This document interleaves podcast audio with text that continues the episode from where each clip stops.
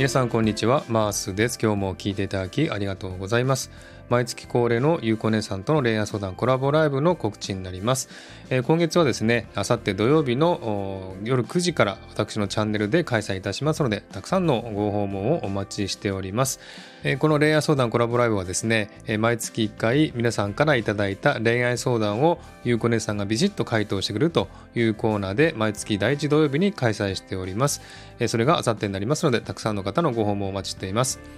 それでですね、そこで採用する恋愛相談を募集しております。恋愛に関する相談、例えばですね、遠距離恋愛とか、社内恋愛とか、恋人、夫婦の問題、または家庭内の問題や人間関係など、どしどしご応募ください。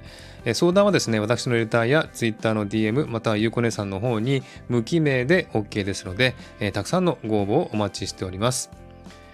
それでですね、なんと今回はですね、この恋愛相談コラボライブが13回目を迎えます。ということは2年目に突入しました。パチパチパチ。